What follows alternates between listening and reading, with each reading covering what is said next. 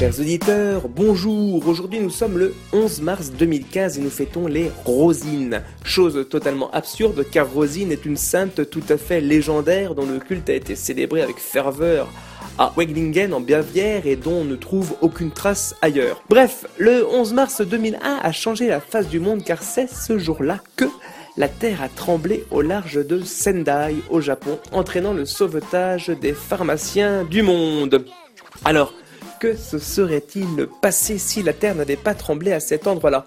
Eh bien évidemment, il n'y aurait pas eu de raz-de-marée, pas de raz-de-marée, c'est pas de catastrophe nucléaire, pas de catastrophe nucléaire, c'est pas de promesse du candidat Hollande, pas de promesse, c'est pas d'élection, donc Sarkozy président. Sarkozy président, c'est du soleil quand il sort et notamment sur l'île de Saint du soleil à Saint le jour où la télé est là, c'est un accroissement de la sympathie pour la Bretagne. Bretagne mieux vue, c'est plus de crêperies. Plus de crêperies, c'est plus de galettes. Et plus de galettes, c'est un accroissement du prix de la farine qui entraîne une surproduction de blé obligeant une déforestation massive des terres cultivables et détruisant ainsi la photosynthèse qui ne fera qu'accentuer le trou dans la couche d'ozone, laissant passer plus de rayons de soleil qui auront pour conséquence une forte croissance des coups de soleil et donc une pénurie des crèmes solaires chez les pharmaciens. CQFD.